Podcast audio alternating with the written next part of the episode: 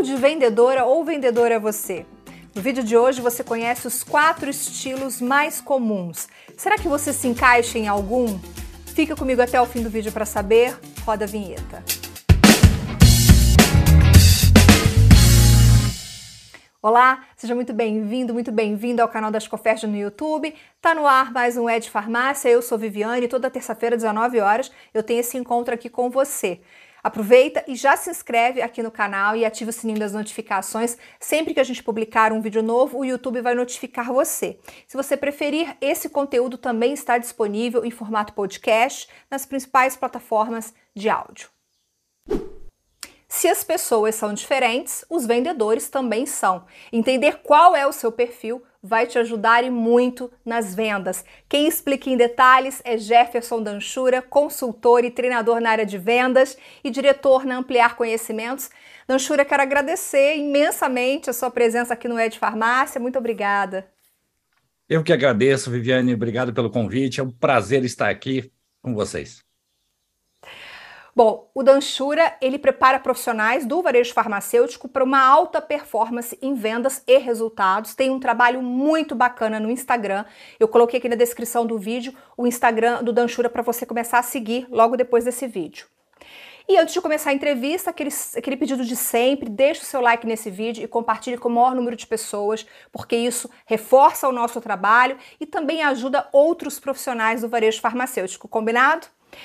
Bom, Danchura, a gente pode dizer que farmácia tem vendedor? Porque durante muito tempo eu escutei dizer que isso é um pouco pejorativo, que farmácia não tem vendedor porque trabalha com medicamento, que a gente tem que falar de balconista ou de assistente de balcão, enfim. Queria te perguntar, você acha que é pejorativo dizer que farmácia tem vendedor? Não, não acho pejorativo temos que ter alguns cuidados. É, dois pontos importantes quando a gente fala nesse assunto. Ele é bem delicado. É, muitas empresas até perguntam, né? Como você citou, né? Consultoria e treinamentos, a gente é específico canal Farma. E eu digo o seguinte: primeiro ponto, é, independente do termo que se é usado é, pela empresa para definir quem atende e vende na farmácia, como balconista, atendente, balco farmacista, a gente tem diversas nomenclaturas no Brasil. Eu digo que tem que tomar cuidado para aquele nome que você coloca no crachá. Né? Porque uh, na saúde você colocar vendedor. Né? Os outros profissionais da saúde ou os outros técnicos na área da saúde não colocam esse termo. Mesmo que nós tenhamos aí como varejo farmacêutico, nós trabalhamos no comércio. Então, não vejo é, é, é, problema em ter o termo vendedor é, dentro da empresa, mas no crachá não. O segundo ponto, importantíssimo quando a gente fala de vendedor, e eu, por muitas vezes, troco o, o vendedor pelo profissional de vendas, é ter atitude, atitude vendedora. Porque já são aí mais de 28 anos trabalhando no varejo farma, e as pessoas me perguntam, mas o que você vendia na farmácia quando trabalhava lá? Foram 11 anos no balcão da farmácia. E agora com os seus clientes, né, com gestores, proprietários, os profissionais de atendimento e vendas. É, o que você fala, o que você vende? É simples, é saúde, beleza e bem-estar. A consequência é o produto e o serviço. É muito importante a gente falar sobre propósito aqui. É, o que um, um profissional que decidiu trabalhar no varejo farma, ele vai fazer. Então, se você focar é, é, em ajudar as pessoas, entender as necessidades, o, a consequência é a venda. Então, só resumindo, é importante cuidar com o nome no crachá, mas a atitude vendedora é um compromisso que nós temos com as pessoas, que é o quê? Vender o que eu tenho de melhor, seja de produto físico, seja de serviço ou de orientação. E tem um aspecto interessante que a gente não pode deixar de citar aqui, que é o crescimento das categorias é, de não medicamentos dentro da farmácia. Então você tem cosméticos, dermocosméticos, beleza, higiene. Então assim, o mix da farmácia ele está tão variado atualmente que a, os, é, sim, são vendedores, porque eles vão vender aqueles produtos, né? Então tem, faz sentido. Mas aí você, você costuma é, dizer, inclusive eu fiz uma pesquisa no seu Instagram, cheguei até essa pauta por conta disso.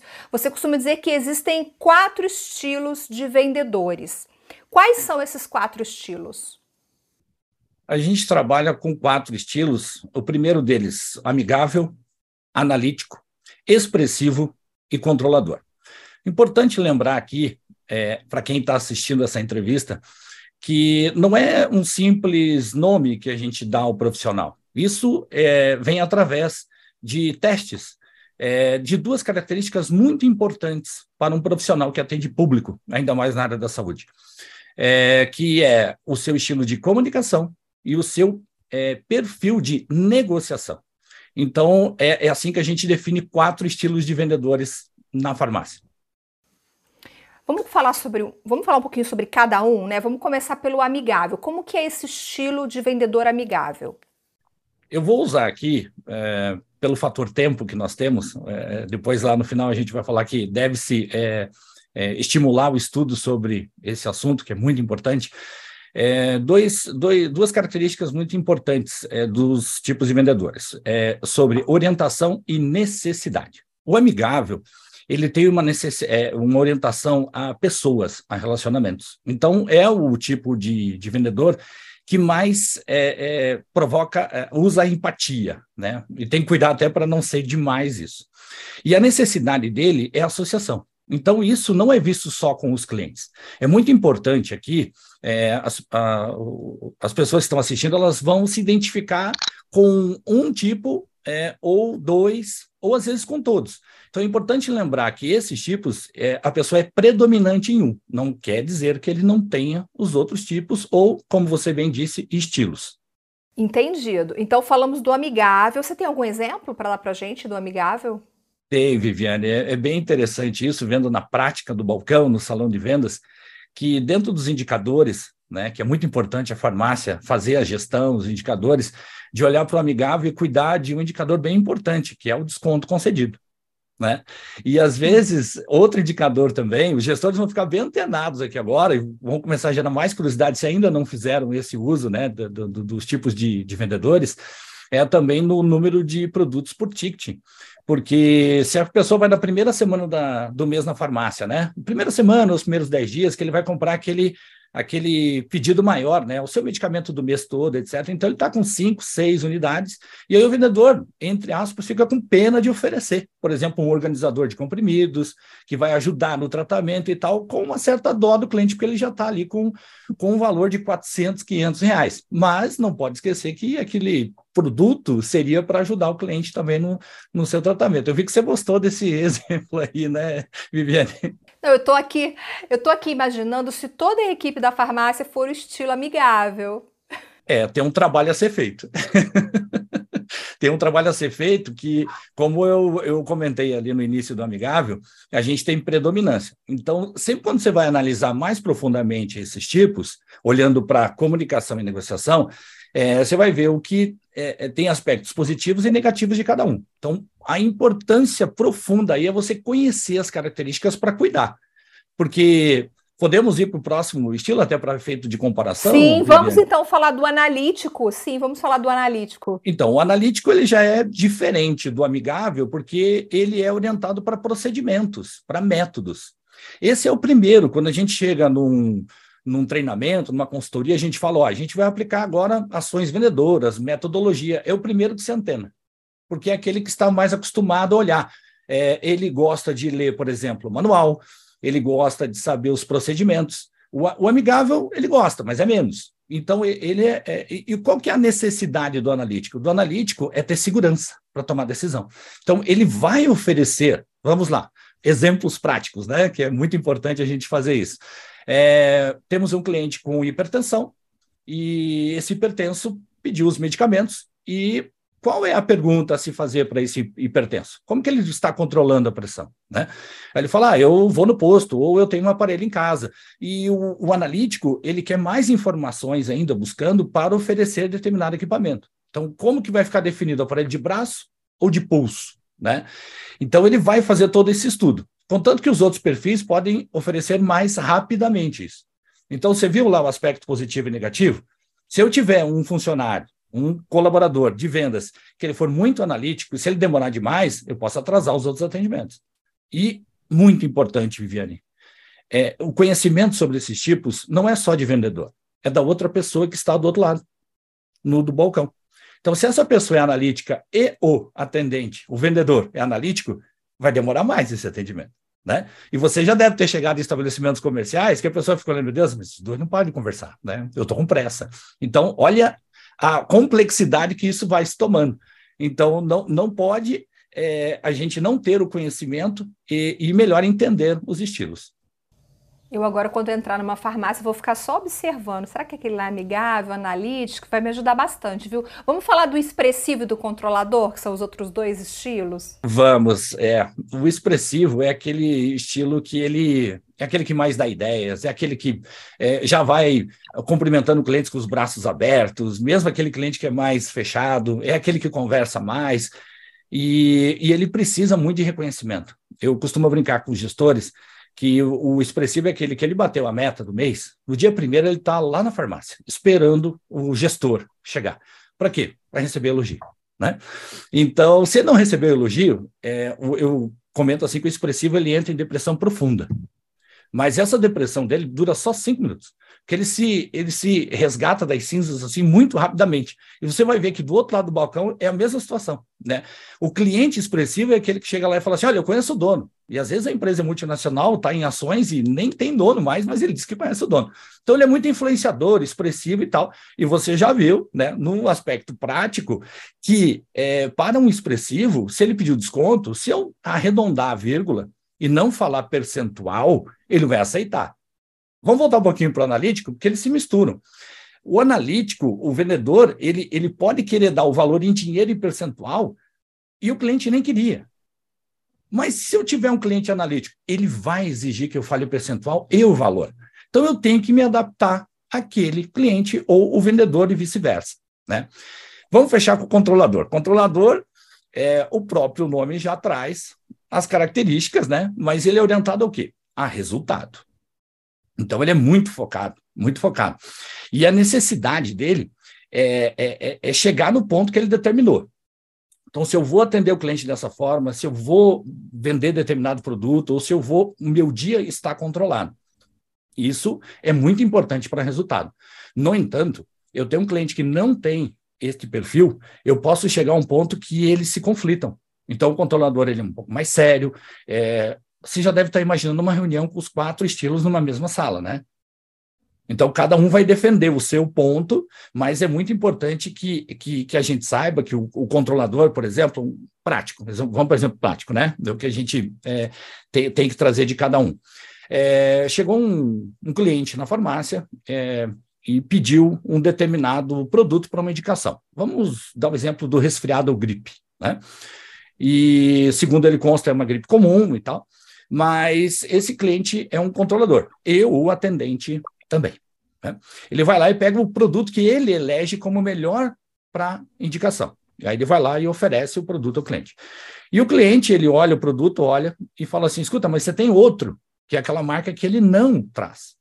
Isso gera uma insatisfação no momento que se o controlador ele não pegar um pouco do lado expressivo, amigável, ele não vai atender bem esse cliente. Então, por isso, ele tem que contornar situações e não bater de frente.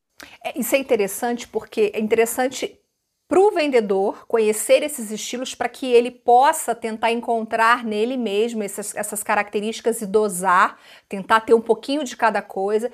E é interessante também para o próprio dono, para o gestor, para a pessoa que vai contratar, porque a pergunta que eu tenho para. Antes, eu quero perguntar para você que está assistindo a gente, antes que eu me esqueça, com qual perfil você se identifica? Você se acha um vendedor amigável, analítico, expressivo, controlador? Coloca aqui nos comentários, porque eu e Danchura queremos saber. Voltando agora para a pergunta. É, para farmácia, assim, agora que o gestor já sabe quais são esses estilos, para que, que serve esse conhecimento? E na hora de contratar, qual é o estilo que mais se adequa a uma farmácia, por exemplo? Qual que é melhor para a farmácia, para a equipe da farmácia? Queria ouvir você sobre isso. Viviane, essa pergunta é aquela pergunta muito importante, né? Tipo assim, quem eu vou contratar? É, primeiro tem que conhecer a equipe. Quantos ou quais perfis tem a minha equipe? E, e aí, só daí você já pode descobrir alguns conflitos que tem. como eu estava te falando, imagine os quatro reunidos. Eu costumo dar um exemplo muito prático, saindo um pouco da farmácia, saindo um pouco dos negócios e pegando um trabalho de faculdade, né? Ou um trabalho de escola. É, vamos reunir os quatro estilos para fazer esse trabalho. É, geralmente, esse trabalho tira 10. Né? Por quê? Marcada a reunião na biblioteca às 15 horas. Quem chega primeiro? É o analítico, que 15 minutos antes é o horário de chegar. Se chegou no horário, está atrasado. chegou 15 minutos depois, não veio. Quem é o último a chegar? Geralmente é o expressivo. Já justificando que ele foi falar com o professor, pegando algumas dicas para eles tirarem 11 no trabalho, porque ele é assim. Né? É a necessidade dele, é, é, são as características. Já o, o controlador falou assim, pessoal, são 15 horas, vamos começar, que a gente tem até as 15 horas e 30 minutos para acabar a reunião, e o amigável, que bom que toda a equipe está aqui, cada um com a sua função, e nós vamos terminar o trabalho hoje. Então você vê que cada um contribui para o máximo. Então, respondendo a tua pergunta diretamente no Farma, esse exemplo é para o gestor pensar.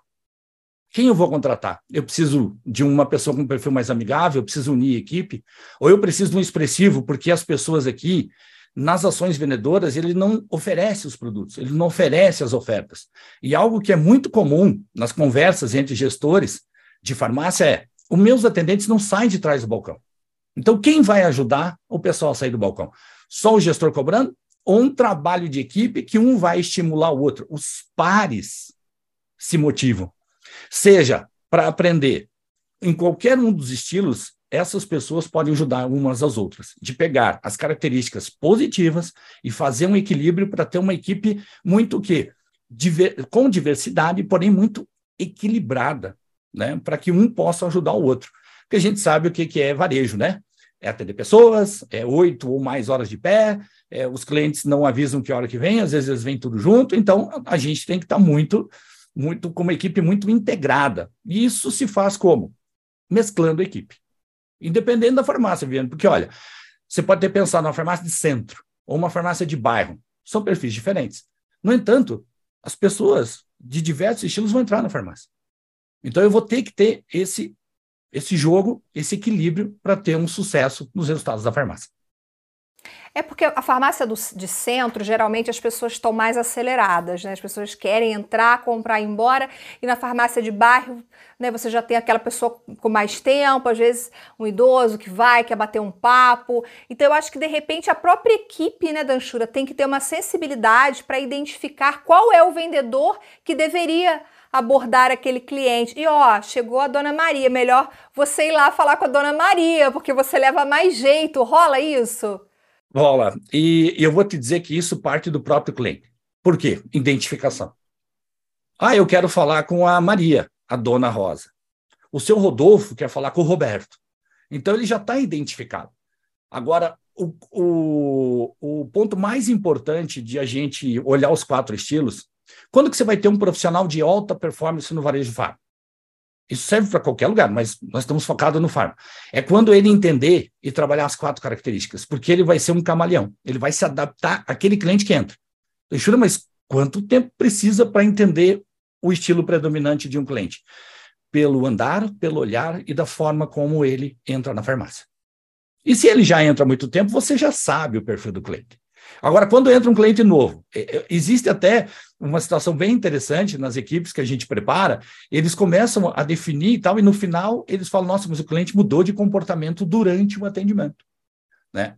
E eu falo, eu falo para eles, você vai ver que as pessoas, elas têm um estilo predominante. No entanto, o que você vai passando de detalhes ou características do que a pessoa precisa, ela confia em ti, seja qual perfil for. Então, olha a profundidade que esse assunto vai chegando né? Para a gente poder trabalhar é, o conhecimento para gerar resultado. E isso, por isso que a gente classifica não só de um. É, o pessoal fala assim, Luxura, é, para mim só tem dois tipos de vendedor, o bom e o ruim. Eu falei, não, tá, tá muito básico esse tipo de classificação sua. Nós temos que, na verdade, contratar pessoas que gostam de gente, pessoas que gostam de cuidar das pessoas, né? E também gostam de estudar. E aí você está resolvendo grande parte do problema das equipes que muitos reclamam: ah, mas o meu não tem atitude, ele não oferece, ele não vende, ele não estuda, ele não quer saber o que o cliente tem.